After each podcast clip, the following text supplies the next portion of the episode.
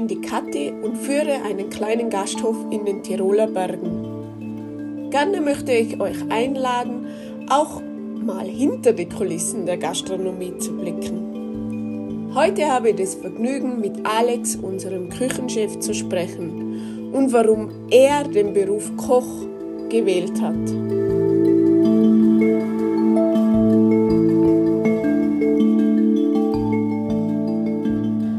Oh mein Gott, es geht heiß her. Verfolgungsjagd mit der Polizei. Einen harten Entzug. Auf einmal hinter Gittern. Und dann noch mit 30 Jahren das Kennenlernen seines Vaters in Nepal. Seid gespannt.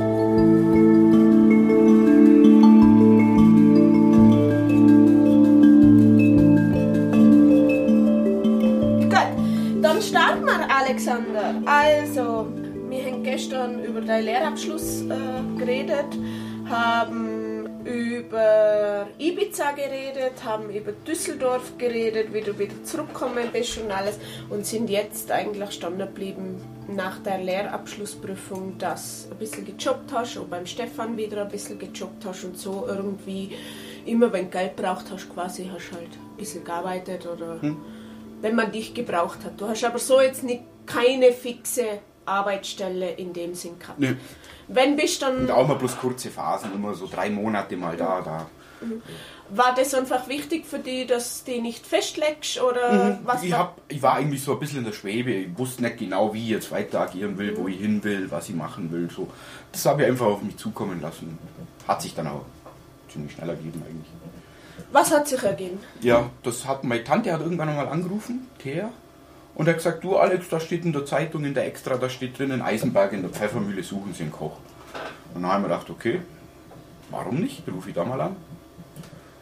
Ja, dann hatte ich ein Vorstellungsgespräch und bin dann in Eisenberg gelandet, in der Pfeffermühle. Was war das für ein Betrieb? Ähm, also in erster Linie habe ich in dem Betrieb mal richtiges Arbeiten gelernt, weil da ist richtig was abgegangen. Und dann war das für mich ganz interessant, weil das war eigentlich so, so ein traditionelles Gasthaus aber der Chef, der hat irgendwie ein bisschen ein Fable gehabt für Mexiko, für Südamerika und für Spanien. Und da hat er deswegen hat er da auch so ein bisschen Crossover-Küche gehabt. Mhm. Und das war ganz interessant. Dazu kam, dass wir, also wir hatten einen Grilltisch zum Beispiel im Restaurant mit einem Lavasteingrill integrierten. Ähm, Im Sommer haben wir dann Paella auf der Terrasse gemacht. Und ja, ich habe mich eigentlich in der Pfeffermühle dann auch ziemlich schnell zur linken Hand vom Chef arrangiert. Und der war halt alte Schule und das war gerade richtig für mich, weil der war auch jemand, wo eigentlich nicht groß erklärt oder nicht viel redet, sondern da habe ich auch durchs, durchs Zuschauen eigentlich lernen müssen. Das hat er eigentlich auch verlangt. Das hat dann drei Monate gedauert und dann habe ich das eigentlich richtig gut drauf gehabt. Das hat dann auch dazu geführt, dass der Chef eigentlich in der ganzen Karriere, wo er die Pfeffermühle hatte, das erste Mal in Urlaub gefahren ist und die Küche jemand anders überlassen hat. Also dir? Mhm, genau. Das heißt, er hat einfach das Vertrauen gehabt, mhm. dass du das in seinem Sinn oder in einem guten Sinn quasi äh, mhm. weitermachst. Okay? Wie lange bist du denn da geblieben in dieser Pfeffermühle? Insgesamt war ich vier Jahre dort. Vier Jahre, das heißt, du warst dann 22, wenn gleich. Mhm. Ähm, 22 oder 23. Mhm, ja. Mhm. Und du hast gesagt, du hast das Arbeiten gelernt. Mhm. Was heißt denn das? Weil da natürlich viel los war. Das war auch so ein Betrieb direkt an der Straße, relativ bekannt. Also mhm. Eisenberg ist da doch was los. Und ja, also da habe ich wirklich Buckeln halt, richtig Buckeln, ja. Also einfach viel Essen mhm. auf einmal mhm. oder so Stoßgeschäft oder so dieses typische à la carte Ausflugsgeschäft. Mhm, genau, okay. mit Pension. Und es war natürlich auch in der Küche so, dass eigentlich nur mal zwei Mann in der Küche gut getan hätten. war halt auch wieder so, ja. Dann wäre das Ganze ein bisschen humaner vonstatten gegangen, weil natürlich auch viele Überstunden dazu kamen. Ja, oft durchgearbeitet oder so. Aber das wurde ganz gut honoriert. Also. Okay, also du bist auch nicht ausgebeutet worden jetzt die vier Jahre, äh, sondern du hast halt gearbeitet, weil Not am Mann war mhm. und hast aber auch dafür bezahlt. Genau, und mir ging es eigentlich hauptsächlich darum, ich habe gewusst, also da lerne ich ein bisschen was, ich habe mir gut was abgeschaut von ihm und das hat, das war so eine Win-Win-Situation. Also da habe ich jetzt nicht so erpicht darauf geachtet, dass ich jetzt wirklich jede Überstunde ausbezahlt bekomme oder so. Das war mir sowieso noch nie so ganz wichtig. Also Okay, dann warst du 22, 23 und warum hast du dann Eisenberg die Pfeffermühle verlassen? War dann Ähm, einfach das genug? war, das war also, das war der Beginn von einer schwierigen Zeit von mir, wo ich ein bisschen abgerutscht bin.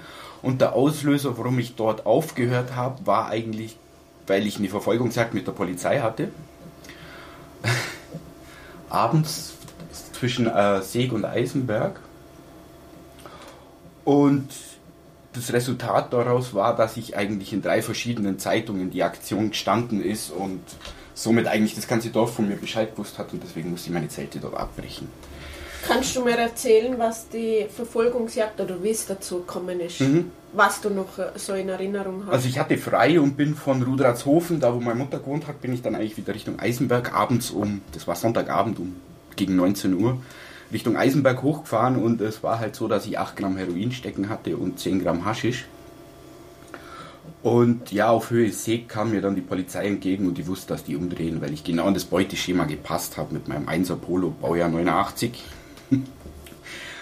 Und ich wusste eigentlich, dass die umdrehen und mir nachkommen und so war es dann auch. Also ich habe dann zwei Möglichkeiten gehabt, entweder halte ich jetzt an und ergebe mich meinem Schicksal oder ich probiere halt davon zu kommen. Ich habe probiert davon zu kommen, habe es natürlich nicht geschafft. Ja. Das Ende vom Spiel war dann natürlich eine Kontrolle und weiß nicht, vier Polizeiautos und Polizist aus, mit Drogenhund aus Lindau angefordert und großes Polizeiaufgebot und das war dann natürlich alles in der Zeitung gestanden, in drei verschiedenen. Und da Eisenberg halt auch ein kleines Dorf ist wie Schattwald, äh, kann da jeder eins und eins zusammenzählen, dass ich das war und deswegen bin ich dann dort gegangen. also du bist dann von dir ausgegangen oder hat dein Chef gesagt, Mhm. Nee, nee, der von mir Alex, aus. weil Von mir aus, das- Okay. Also du wolltest dich einfach dem nicht konfrontieren, Mhm. dass du jetzt da ähm, dass du dich mit der Polizei angelegt hast oder mit dem Gesetz wieder, Mhm. dass du wieder irgendwas gemacht hast, was jetzt nicht legal ist. Ähm, ich habe jetzt rausgehört, Heroin, Haschisch. Ähm, Haschisch haben wir ja schon mal durchgehabt, dass mit dem eigentlich groß geworden bist, mehr oder weniger. Aber Heroin, wie kam es dazu? Das war aus der Neugierde heraus. Ich und mein damaliger bester Freund irgendwie hat bei ihm jemand im Haus gewohnt, der an das Zeug rankam und dann war die Neugier zu groß, man hat es ausprobiert und ist da in diese Szene eigentlich ganz schnell reingerutscht. Also warst du heroinabhängig? Mhm, das Ganze war ein vierjähriger Kampf. In der Zeit ist dann auch mein bester Freund, mit dem ich das angefangen habe, der ist dann umgekommen, auch aufgrund dessen. Also hat er eine, an einer Ü Überdosis? Nicht ganz, der hatte ein Herzproblem, beziehungsweise der hat aufgrund von unreinem Arbeiten damit eine Hirnhautentzündung gekappt und das ist dann auf die Herzklappe, hat sich das niedergeschlagen.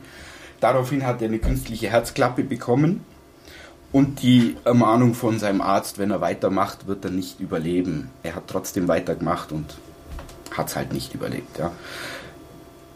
ja, Okay, also das heißt einfach ähm, quasi aus der Neugier, jugendliche Neugier heraus und du bist einfach an diesen Stoff leicht drankommen, hast du das austestet. Weißt du noch das erste Mal, wo du das genommen hast, Heroin? Kannst du dich daran erinnern? Kannst du uns das erzählen? Boah, das war ganz. Also erstmal auf Nase gezogen. Wir haben da ein bisschen was gekriegt. Das war beim Kumpel. Wir waren bei ihm in der Wohnung gesessen. Ja, Musik gehört und haben halt dann Heroin konsumiert. Und wie alt warst du? Das war auch so um die 23, 22. Ja. 22, Sowas. 23. Okay, und dann äh, ist sofort die Sucht dann gekommen? Nee, das, war, das ist auch ein schleichender Prozess. Also es geht nicht ganz so schnell. Das dauert ungefähr drei Monate bei regelmäßigem Konsum. Das Problem war, dass wir dann eigentlich ziemlich schnell mit dem Heroin aufgehört haben, weil das eigentlich nicht sauber ist und dann mit Subutex weitergemacht haben, das ein äh, Sublingual ist und eigentlich zum Entzug genommen wird. Das sind reine Morphiumtabletten im Endeffekt. Das hat dann irgendwann, ging das ganz schnell dann weiter ins Intravenöse, wenn man da auch wieder zu neugierig war. Ja, und dann kam die Sucht dann auch ganz schnell und das war, ja, Also das heißt, du hast äh, einfach äh, angesetzt Nadel Mhm, genau. und quasi äh, nicht das Heroin gespritzt, Mhm. sondern Subutex, das reine Morphium. Okay, und das heißt, wo du das erste Mal genommen hast, drei Monate später, war die Sucht dann so groß, Mhm. Dass du das täglich gebraucht hast? Mhm, genau, dann hat man dann gemerkt, okay, wenn ich es nicht mehr habe, dann komme ich ganz schnell auf einen ganz hässlichen Entzug. Dann hat man immer wieder probiert, davon wegzukommen. Dann hat man doch wieder weitergemacht, weil es einem scheiße ging. Und so war das einfach, das ging weiter so. Gleichzeitig habe ich dann aber auch wieder im Bayernwinkel zum Arbeiten angefangen. Also, also nachdem du, also das war dann quasi, die Verfolgungsjagd war zwischen Seeg und Eisenberg und danach bist du dann gegangen. Mhm. Wo bist du dann da hingegangen? Mit der, da warst du schon süchtig. Mhm, genau, bin aber gleichzeitig wieder nach Bad Wörishofen gezogen und habe wieder beim Stefan im Bayernwinkel angefangen. Die Sucht habe ich so gut äh, versteckt, dass das keiner mitbekommen hat. Aber relativ schwierige Zeit gehabt in den vier Jahren, habe mir da auch ziemlich viel Schulden angehäuft, weil ich natürlich das ganze Geld für meine Sucht ausgegeben habe. Was dazu geführt hat, dass ich keine Miete mehr bezahlt habe, keine Rechnungen mehr bezahlt habe, mir Schulden angehäuft habe und irgendwann bin ich an den Punkt gekommen, wo ich gesagt habe, so geht es nicht weiter.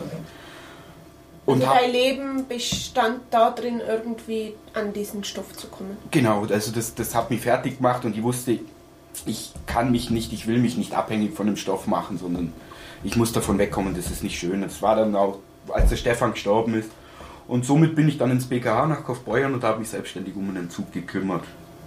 BKH, also das Bezirkskrankenhaus Bezirk genau. Kaufbeuren. Mhm.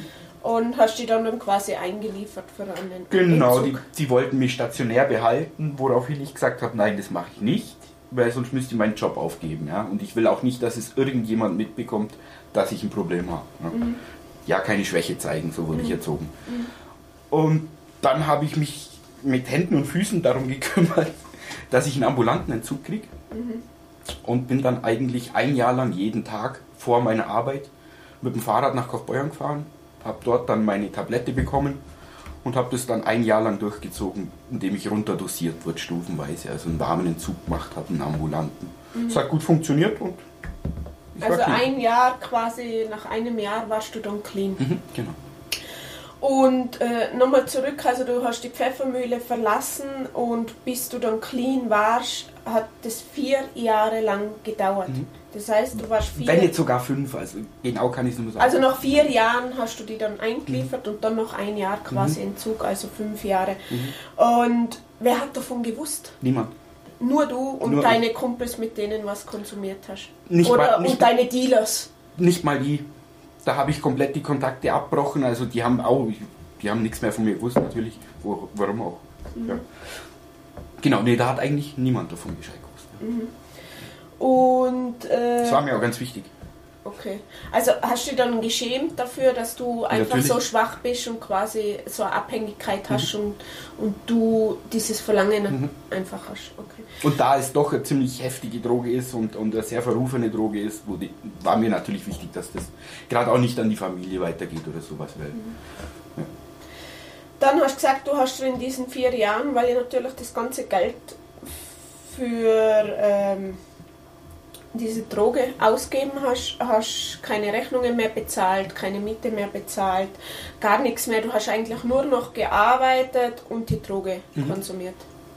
Was ist dann passiert? Also das heißt. Ja, ich habe das dann äh, hinter mir gelassen. Gleichzeitig war ich, wie, wie, gesagt, im Bayernwinkel. Da war ich aber mittlerweile dann als Küchenchef, weil der Stefan in der Zeit, in der Zwischenzeit in die Familie eingeheiratet hat und das Hotel übernommen hat.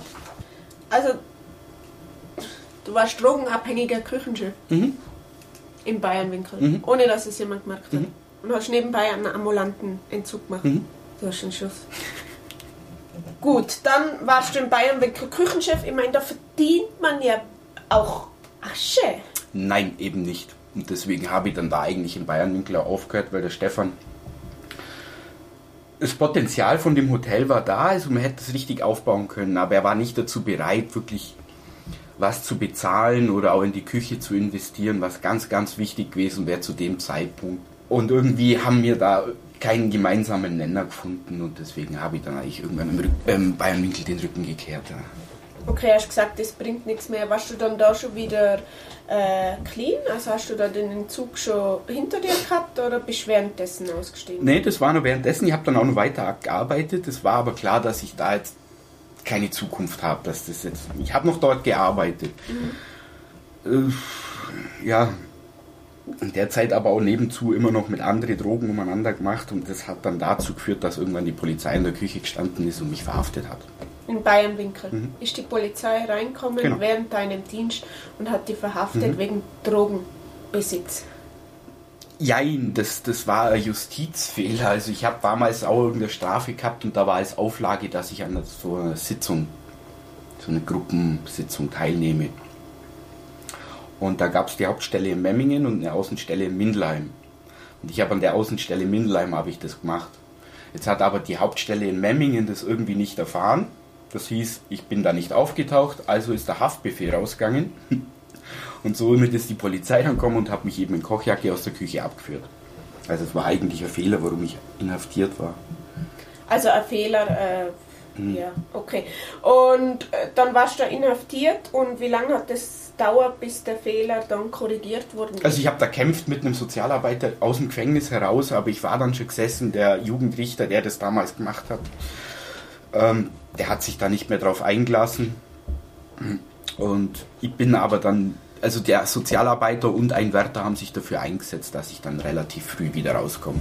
Ich bin dann zwei Monate früher entlassen worden als eigentlich. Okay, also wie lange bist du dann insgesamt in Haft dann gewesen? Drei Monate. Drei Monate eigentlich äh, unschuldig. Kann man das so sagen? Mehr oder weniger, ja, weil ich habe die Auflage, ich habe das ja eigentlich gemacht. Ja. Ich habe das dann auch schriftlich gehabt, also ich habe da mit dem Sozialarbeiter, wir haben dann nach Mindelheim geschrieben, die haben mir das sogar ins Gefängnis reingeschickt, also ich habe das alles schriftlich gehabt und auch an den Richter dann weitergeben, aber der hat sich nicht mehr darauf einlassen, das war so.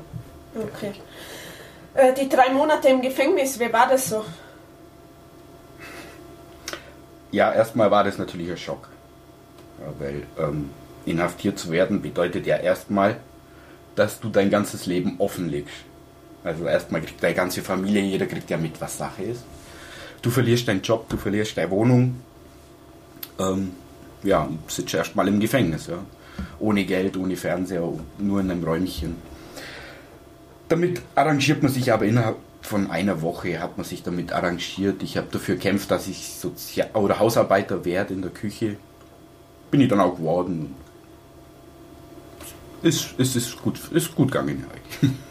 Und wie war es äh, drogenmäßig? Weil du warst ja auf Entzug noch. Mhm. Da gar nichts mehr. Also da war ich mit dem, mit dem Morphiumzeug war ich schon fertig und alles andere war okay. irrelevant. Okay, und nach den drei Monaten bist du dann wieder rausgekommen mhm. und quasi deine ganze Familie hat gewusst, dass du irgendwo Dreck am Stecken. Mhm. Also bis dahin, da warst du dann wie alt warst du da ungefähr? Weißt du das? 30. 30 Jahre. Also das heißt von, von 17 Jahren bis 30 Jahre hat eigentlich keiner äh, mitgekriegt, wie viel Scheiße du mhm, gebaut mhm, hast genau. und wie bis zu dem Zeitpunkt. Was war dann? Du bist dann rausgekommen und wie ist, dann dein, wie ist deine Familie damit umgegangen? Also erstmal war es schön zu sehen, was wirklich Familie bedeutet, weil eigentlich geschlossen alle hinter mir gestanden sind und mich unterstützt haben und gesagt haben, okay, Fehler kann man machen, schau, dass du wieder auf die Beine kommst, oder? Ja, so war es dann auch. Also ich habe mir dann auch Gedanken gemacht und wusste, so kann es nicht weitergehen, ich brauche einen Neuanfang. Und als ich draußen war, hat es dann ja, vier Wochen dauert oder so und dann bin ich nach Österreich eben am Vilsalps gegangen zum Arbeiten. Mhm. Das war dann ein Neuanfang. Da habe ich auch ein bisschen zu mir selber gefunden. Ja. Mhm. Und äh, wie bist du von den Schulden dann runtergekommen? Oder das wie? war nur während im Gefängnis. Also da hat dann meine Mutter mitgekriegt, dass ich einiges an Schulden habe, durch das, dass ich meine Wohnung auflösen musste und natürlich viele Briefe und so weiter gefunden hat und sie ist dann eigentlich zu einem Insolvenzverwalter gegangen und hat dann mit mir zusammen eigentlich, wir haben dann die Privatinsolvenz eingeleitet, um von diesen Schulden wegzukommen. Also du bist circa mit zwischen 29 und 30 Jahren insolvent worden. Hm. Durch die durch den Drogenkonsum. Genau, durch, durch mein die Lifestyle. Abhängigkeit. Okay, dann bist du mit äh, kurz 30 oder so nach Österreich, an den schönen Vilsalpsee gegangen, mhm. zu Isabella. Was hast du dann da gemacht? Ja, habe ich also in erster Linie als Koch angefangen. okay. Und nee, und, aber ich muss sagen, also ich bin mit Isabella super klargekommen. Ich habe mich da auch wohl gefühlt. Ich habe sämtliche Freiheiten gehabt. Also, ja, Und ich durfte natürlich dort die Werkstatt benutzen. Was heißt das, Werkstatt benutzen? Warum ist das für dich so wichtig, dass du... Ich habe in der Zeit irgendwie das Instrument Didgeridoo kennengelernt. Mhm. Durch das, dass meine Mutter Deko, äh, äh, Deko Didgeridoo hatte aus, aus sag's Bambus. Und damit habe ich immer ein bisschen so rumexperimentiert und gespielt und das hat mich interessiert und fasziniert, das Instrument. Und irgendwie bin ich drauf gekommen, dass man das vielleicht selber ausprobieren könnte und auch mal ein Buch gelesen und im Internet ein bisschen recherchiert. Und durch das, dass die einfach eine wahnsinnig geile Werkstatt hatte, hatten am Vilsalpsee über, das war Generationen Holzarbeiterwerkstatt, ja, also die war perfekt. Mhm. Und da habe ich da einfach, durch das, dass ich abends um 6 Uhr immer Feierabend hatte und Zeit hatte, habe ich einfach äh, probiert, ein Didgeridoo zu bauen. Und das hat auch wirklich gut funktioniert und dann ist das irgendwie eine Sucht bei mir geworden. Mhm. Das heißt, du hast am Vilsalpsee äh, gearbeitet, hast du am Vilsalpsee auch gewohnt? Mhm. Hinten okay. drin. okay. Haus. Am Vilsabs erst gewohnt, das heißt, das ist ja Tagesausflug, äh, das heißt, um 19 Uhr ist da Feierabend. Genau, um 6 Uhr habe ich Feierabend gehabt und das war auch die Zeit, wo dann wirklich tot war am Vilsabsee. Also mhm. da hast du die Natur dann wirklich genießen können da draußen. Also eigentlich perfekt. Mhm. Genau, das habe ich auch mal gemacht. Also ich bin abends oft an den Wald raus, habe mir irgendeine Stelle gesucht, ein kleines Feuerle gemacht und dann da die Cheridou gespielt. Oder war am Hang gesessen, habe auf den Vollmond geschaut und gespielt. Also ja, bin immer irgendwie mhm. unterwegs gewesen wenn ich nicht in der Werkstatt war und gearbeitet habe. Mhm. Äh, wie lange hast du das gemacht am Vilsalpsee? Es war nur eine Saison, eine Sommersaison. Das ist ja nur Sommer, weil im Winter ist ja da. Genau, war da nichts. Ah, und danach bist du in die Post gekommen? Genau. Da habe ich dann eben was für eine Wintersaison gesucht und habe mir der Jürgen hergebracht. Aha, genau. Der Jürgen war damals der Kellner in der Fischerstube, so heißt das, gell? Mhm. Und dann bist du in die Post gekommen. Mhm. Das äh. war eigentlich der Plan, dass ich dann im Sommer wieder zurück an Vilsalpsee gehe. Aber es hat, ich habe mir dann, ich habe zwar gerne am Vilsalpsee gearbeitet, das war schön da hinten, aber von, von der Arbeit her, von der Küche her war es keine Herausforderung für mich und deswegen wollte ich da eigentlich auch nicht mehr hin, weil für die Arbeit, was da gemacht wird, brauchst du eigentlich keinen Koch. Kein gelernten, mit Nein. handwerklich begabten Koch. Okay. Ja gut, dann hast du in der Post angefangen, das wissen wir ja, wie es dann weitergeht. Mhm. äh, magst du erzählen, also du hast, äh, warum hast du in der Post angefangen? Was hast du gesehen? Weil du bist ja jetzt immer noch da, du bist jetzt mittlerweile wie alt? Ich bin jetzt 37. Das heißt, du bist mit 31 oder so dahergekommen, oder? Zwischen 30 und 31 und bist jetzt sechs Jahre dann jetzt da in dem Fall. Und äh, Warum die Post? Du, das war eigentlich, ich kannte die Post nicht. Mir hat bloß der Jürgen, also der Jürgen wusste, dass ich was für den Winter suche eben. Und dann hat der Jürgen gesagt, du, da ist Post in Schackwald, der Küchenchef ist der Wintersteller Stefan, der hat vorher im Adler gearbeitet. Er hat mir erzählt, ich kannte ja weder einen Adler noch sonst was, ich kenne mich ja nicht aus. Und dann habe ich mir eben vorgestellt und dachte mir so, okay, da kann ich mir noch mal ein bisschen was abschauen. Stefan ist bestimmt ein guter Koch, hat er Aussagekraft, sage ich mal, aufgrund seiner Größe? Größe und Aussehen, ja.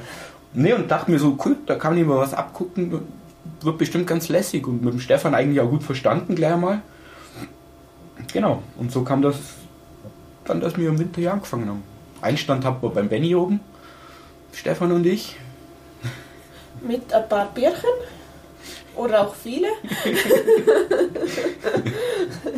okay, äh, dann hast du die Wintersaison gemacht und dann bist du stempeln gegangen. Äh, genau, da war ja noch Saisonbetrieb. Ja. Da war Saisonsbetrieb und hast gesagt, ich komme im Sommer mhm. und bist dann stempeln gegangen und hast die Zwischensaison was gemacht? Naja klar, da haben wir mit meiner Mutter sind wir dann nach Neapel runter und haben meinen Vater gesucht. Also du hast quasi bis 32 äh, deinen Vater schon mal gesehen? Nein. Wie ist die Geschichte dazu? Oder wie habt ihr ihn gefunden? Oder wie ist das vonstatten gegangen? Oder warum war dir das ein Bedürfnis, mit 32 Jahren deinen Vater kennenzulernen? War das immer schon irgendwie ein Wunsch von dir oder ist der einfach jetzt gekommen mit 32? Also es war grundsätzlich immer schon ein Wunsch, mal meinen Vater zu sehen. Ja. Das mhm. war, die Neugier hat da überwiegt. Ja. Ich wusste auch immer, dass es oder dass mein Vater eben Italiener ist und aus Neapel kommt. Das wusste ich schon von klein auf und so weiter. Es war nur es, kein Kontakt vorhanden, weil zu der damaligen Zeit, also meine Mutter hat nie Alimente gekriegt. Mein Vater, der kann nicht wirklich lesen oder schreiben, ja, der ist zwei Jahre in Schule gegangen, der ist mittellos und so kam da nie irgendwie was zustande, ja. Das Ganze ist dann in der Versenkung verschwunden, ja. Ich wusste ja gut, ich bin halt halb Italiener. Bin jetzt eigentlich eher davon ausgegangen, dass meinen Vater wahrscheinlich niemals sehen werde. Und dann, eben, das war kurz, ja, wo ich 31 war oder so, hat meine Mutter zufällig in Kaufbeuern einen Cousin von meinem Vater getroffen, der dort lebt oder arbeitet. arbeitet. Und den kannte sie von früher noch. Und so sind die ins Gespräch gekommen und er hat ihr eben gesagt, dass mein Vater in Ercolano lebt, Stadtteil von Neapel, und da ist immer jeden Tag so ein Markt, also wie so ein Wochenmarkt zum Teil auch. Und da hat er einen Stand und verkauft eben.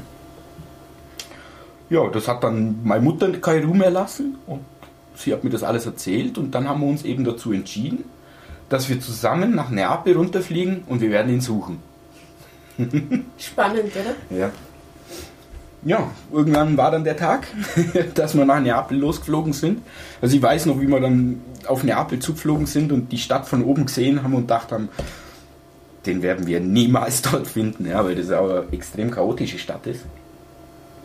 Ja, dann sind wir erstmal nach Neapel rein, sind da bei Italiener direkt in der Stadt drin, in so einer ja, Wohnung eigentlich unterkommen, haben wir Zimmer gekriegt, haben erstmal die Stadt kennengelernt, zwei Tage lang, sind da, haben sie uns angeschaut. Ja, und dann sind wir aufgebrochen Richtung Erculano. Ähm, und haben halt angefangen, Erculano zu erkunden. Warum lachst du so? Also, Ja, weil- hast du für ein Bild jetzt im Kopf? Ja, weil du, du siehst erstmal die Stadt, das ist schon, ja, schon ein bisschen Gangsterstadt, also man sieht schon, ja. Und es war dann auch so, dass meine Mutter dann angefangen hat, natürlich rumzufragen, wo denn der, ob jemand den Salvatore Madonna kennt. Spitzname Russo. natürlich kennt den jeder. Aber die Leute sind sehr misstrauisch geworden. Wer sind wir? Was wollen wir von ihm? Ja, was wollt ihr von ihm? Und da kamen Diskussionen. Da sind Menschentrauben dann auf einmal kommen, ja, und alle haben sich gefragt, was wir wollen von ihm und bla. Und dann sind wir da wieder gegangen. Also keiner hat uns wirklich so richtig gesagt, so wo er ist und so weiter, obwohl sie es alle gewusst haben. Und gleichzeitig, das haben wir erst im Nachhinein erfahren, hat mein Vater uns eigentlich schon gesehen gehabt und der hat dann meine Mutter erkannt und hat uns die ganze Zeit verfolgt und beobachtet. und sich wahrscheinlich nicht traut, uns zu anzusprechen. Und irgendwann sind wir halt auch wieder die Straße runtergelaufen und dann sind wir an so einem älteren Mann vorbeigelaufen. Und dann sagt meine Mutter nur so, der guckt uns so komisch an. Der guckt uns die ganze Zeit so komisch an. Und dann hat meine Mutter genauer hingeschaut und dann hat sie gesagt, das ist er. Okay. Das ist er. Und dann ist sie hingegangen, Salvatore. Und dann hat er bloß genickt. Ja, und dann hat das Zittern angefangen und dann hat sie halt gesagt, ja, hallo, ich bin's Erika. Und er so, ja, er weiß. Und da, das ist dein Sohn. Hat Salvatore gewusst, dass es dich gibt? ja, ja, klar. Okay. Da ist, also der hat auch seiner ganzen Familie. Er ist verheiratet, hat drei Kinder. Die haben alle von mir Bescheid gewusst. Er hat auch ein Foto von mir gehabt als Baby. Das hat er immer noch. Also das hat er. Jeder hat von mir Bescheid gewusst eben. Hat mich nie geleugnet. Ja, und dann ist er vor mir gestanden, er zittert, hat mir die Hand gegeben. Und dann hat er bloß gesagt, wir müssen hier weg, die gucken alle und das brauchen die jetzt nicht mitkriegen. Und dann sind wir auf so einem Marktplatz und haben uns hingehockt und dann haben wir uns ein bisschen kennengelernt. Uns unterhalten, er war total nervös und zittrig. Na, hast schon gemerkt, er muss jetzt los. Und dann das Erste, was er mir eigentlich gefragt hat, ob ich ein bisschen Gras will. Okay. Und dann ist er los, hat ein bisschen Gras geholt und hat sich gestylt. Mit sich was Schönes anzogen halt. Ja. Wir haben Espresso getrunken, haben geredet. Uns kennengelernt. Man sieht, dass es mein Vater ist. Also optisch, das Optisch komplett, ja. Also auch die Haltung, die Statur, der, der, also der, wie wir laufen. Ja. Und auch von der Art her. Also er ist natürlich auch ein bisschen vom Leben nicht abgeneigt. Okay, also er ist auch ein Überlebenskünstler. Mhm. Das er hat heißt noch nie in seinem ganzen Leben gearbeitet, er hat nur Geschäfte gemacht. Geschäfte. Mhm. Also Geschäfte sind Deals abschließen. Ja, da irgendwelche Welche? Sachen verkaufen, da wo vom Container gefallen sind und da dann auf dem Markt dann verkaufen und so. Vom Container Ja, ja, gefallen, also- alles klar. Mhm. Welche Sprache habt ihr euch unterhalten? Mit Händen und Füßen, teilweise Italienisch, paar Brocken Deutsch. Ja. Und hast dann seine Familie kennengelernt? Genau, das war jetzt nicht am selben Tag, sondern am nächsten Tag haben wir uns dann wieder getroffen. Und dann hat er uns eigentlich ziemlich schnell meiner oder seiner Familie vorgestellt. Genau, also da habe ich dann meine, meine zwei Schwestern kennengelernt, meinen Bruder kennengelernt, seine Frau kennengelernt. Genau. Meine Neffen kennengelernt. Dann haben wir dann gemeinschaftlich gegessen, sind zusammengekocht und haben natürlich viel geredet. Ja, meine Mutter kannte oder kann ziemlich gut Italienisch oder relativ gut Italienisch schnell wieder reinkommen. Deswegen ging es dann ganz gut. Also sie hat es ein bisschen dann auch übersetzt mhm. und versucht irgendwie da ein bisschen. Ah, hast du jetzt immer noch eine Bindung zu deinem Vater? Mhm. Also jetzt übers Internet, die war jetzt länger nicht mehr unten. Mhm. Das wäre mal wieder an der Zeit, aber ja. Ähm, ist schwierig da unten ja, Neapel, denke ich mir sowieso, dass schwierig ist.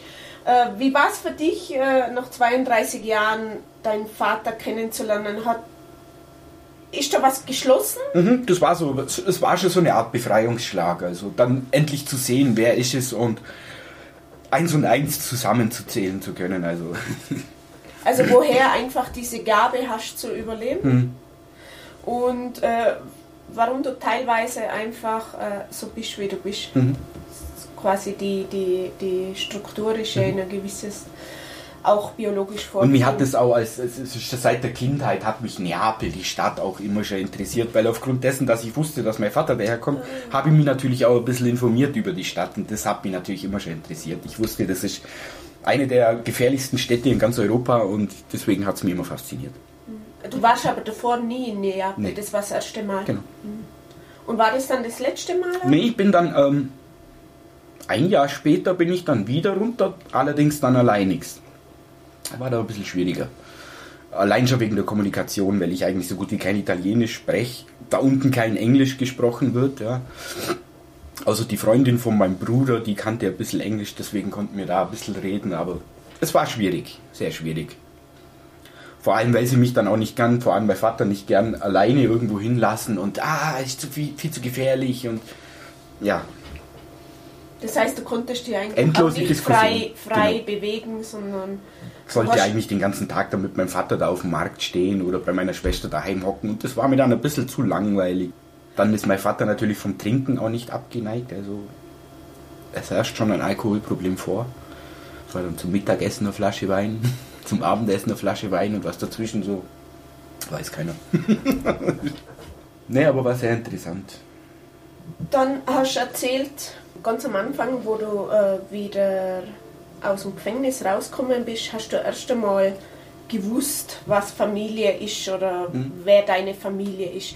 Wer ist denn da, wenn du sagst, alles hinter dir gestanden? Wen zählst du zu deiner Familie? Sind das Blutsverwandte? Sind das Freunde? Oder wer nee, war das, das? sind Blutsverwandte. Also meine Tante, mein Onkel, Anne und Jochen, ja, die selber keine Kinder haben und bei denen ich auch zum Teil mit aufgewachsen bin. Also sind hinter mir gestanden, wo ich mir Sorgen gemacht habe, zuerst wenn das ja Jochen mitkriegt, oh, der ist ziemlich konservativ, aber gar nichts, also wirklich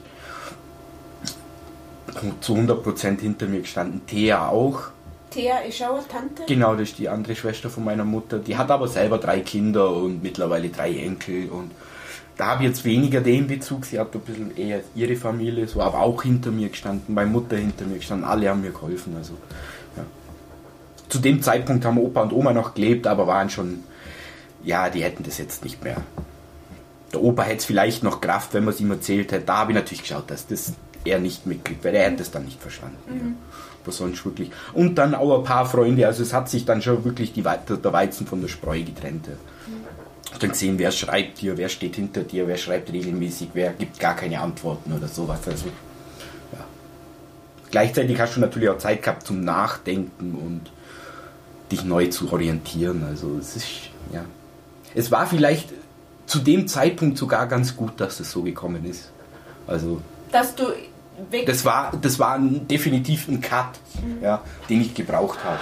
Und, und, das war eigentlich ganz gut so, dass es wirklich so gekommen ist. Mhm. Im Nachhinein.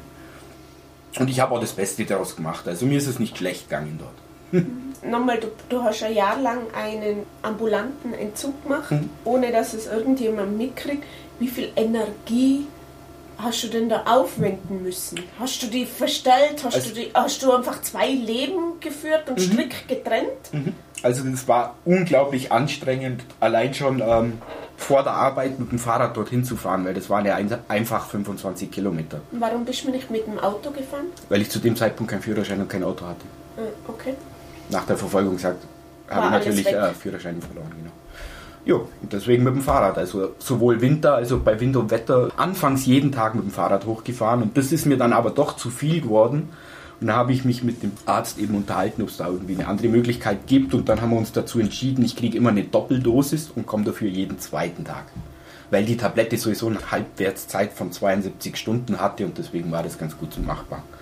Dann habe ich das jeden zweiten Tag gemacht. Es war anstrengend. Ich habe zwei Leben geführt. Das hat mir unglaublich viel Energie gekostet. Also wenn ich sonst 100% gebe, habe ich da zu dem, in dem Jahr 200% geben, um das einigermaßen zu managen und so hinzukriegen, dass es keiner mitkriegt. Gell? Ja, Und wie Und die- 25 Kilometer jeden Tag bist du mit dem Rad gefahren? genau. Also teilweise entzügig, Also warst du ja relativ teilweise sportlich. entzügig, teilweise äh, schläfrig aufgrund der Tabletten. Also ich habe das komplett immer durchgezogen und ich war zu dem Zeitpunkt wirklich kontroverserweise extrem fit, ja. Und willensstark. Also du wolltest... Mhm. Genau, ich habe das aus eigenen Zügen gemacht. Mir hat da keiner dazu drängt, weil ja auch gar keiner davon gewusst hat. Und Und war der Ausschlag dann, dass der Stefan, also dein Kollege, ähm, daran gestorben ist? es hat mit Sicherheit auch ein, eine Rolle gespielt, aber ich wusste von vornherein, ich will das nicht. Also dir, dir geht es ja nicht gut dabei. Also wenn du das erste Mal entzügig bist, dann weißt du, dass es nicht gut ist. Deswegen war mir klar, ich muss davon weg. Es ist nur nicht einfach, davon wegzukommen. Ich habe es ein paar Mal probiert mit kaltem Entzug. Ähm, das, sowas kann lebensgefährlich werden. Ich hatte auch einmal eine Blutvergiftung, aber das sind andere Geschichten. Und ja, für mich war von, von vornherein klar, das geht so nicht und deswegen muss ich davon gut, ich würde sagen, wir schließen jetzt heute ab, weil es echt total brutales Gespräch war und viel, viel, viel, viel, viel Info. Erst einmal danke, Alex.